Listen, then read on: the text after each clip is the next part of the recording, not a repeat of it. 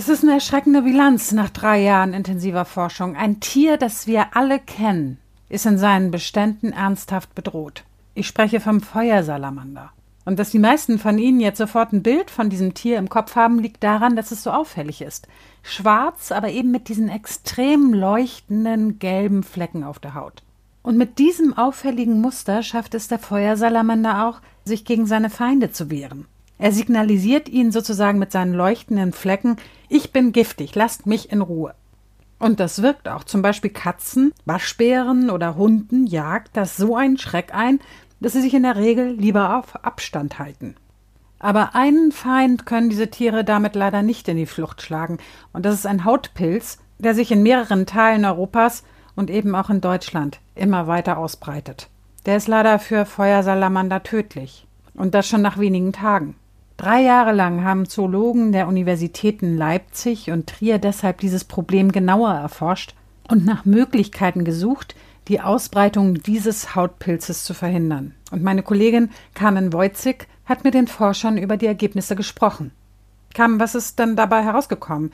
Was haben die Wissenschaftler dir gesagt? Was haben sie herausgefunden?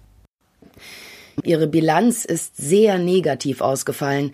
Tatsächlich sieht es also leider gar nicht gut aus für den Feuersalamander.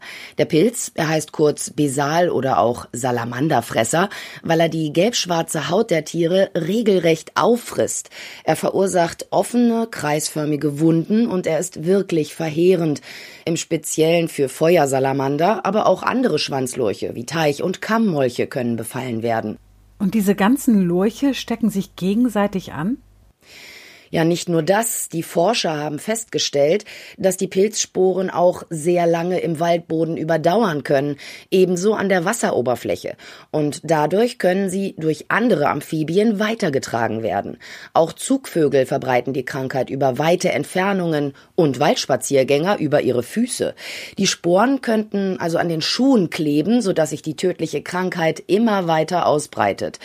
Es ist wohl mittlerweile so schlimm, dass man befürchten muss, dass ganze Populationen aussterben könnten, sagte mir Kathleen Preisler von der Universität Leipzig. Heute wissen wir, dass sehr viele Vorkommen im Ruhrgebiet äh, befallen sind, so zum Beispiel Mülheim an der Ruhr, Bochum und Dortmund.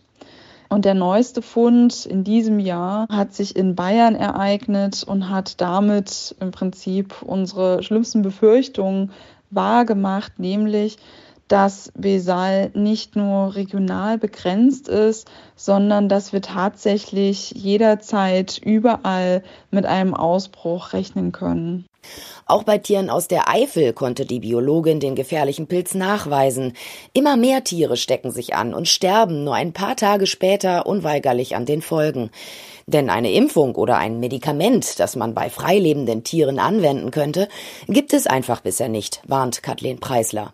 Aber was kann man denn tun, um den Feuersalamander zu retten? Ja, also das ist wohl gar nicht so einfach. Eine wichtige Rolle spielt deshalb die Nachzucht. Davon ist Kathleen Preisler überzeugt. Ja, es gibt derzeit vermehrt Bemühungen einiger Tierparks und Zoos, Feuersalamander zu halten, um lokale Vorkommen in ihrer genetischen Vielfalt zu schützen. Leider ist es ja so, dass die genetischen Eigenschaften einer Population mit dessen Erlöschen unwiederbringlich verloren sind. Und daher will man jetzt einfach vorsorgen. Naja, aber dann leben Feuersalamander in Zukunft nur in Zoos und außerhalb solcher Zoos bringt der Hautpilz sie um. Das ist doch schrecklich. Irgendwann einmal könnten die in Zoos und Tierparks gezüchteten Nachkommen dann schon wieder ausgesetzt werden. Das geht aber tatsächlich nur, wenn der Hautpilz besiegt wird. Und dieses Ziel scheint im Moment zumindest noch in weiter Ferne zu sein, sagt die Wissenschaftlerin. Die Aussichten für den Feuersalamander sind also wirklich ganz und gar nicht rosig. Bis ein Gegenmittel gefunden ist oder die Tiere Resistenzen gebildet haben, wird sich der Pilz weiter ausbreiten und immer mehr Salamander töten. Und deshalb ist es jetzt auch so wichtig, weiter zu forschen, sagen die Experten. Auch nachdem das aktuelle Forschungsprojekt nach drei Jahren beendet ist, nehmen sie weiterhin Hautabstriche von auffälligen Tieren und untersuchen sie im Labor. Sie wollen herausfinden, wie, wo und wie schnell sich die tödliche Krankheit ausbreitet. Denn wenn der Feuersalamander ausstirbt, wird das empfindliche Gleichgewicht des gesamten Ökosystems gestört. Dann steht also nicht nur das Überleben der Feuersalamander auf dem Spiel? Ja, tatsächlich könnte der Hautpilz sogar noch viel größeren Schaden anrichten. Das jedenfalls meint die Expertin.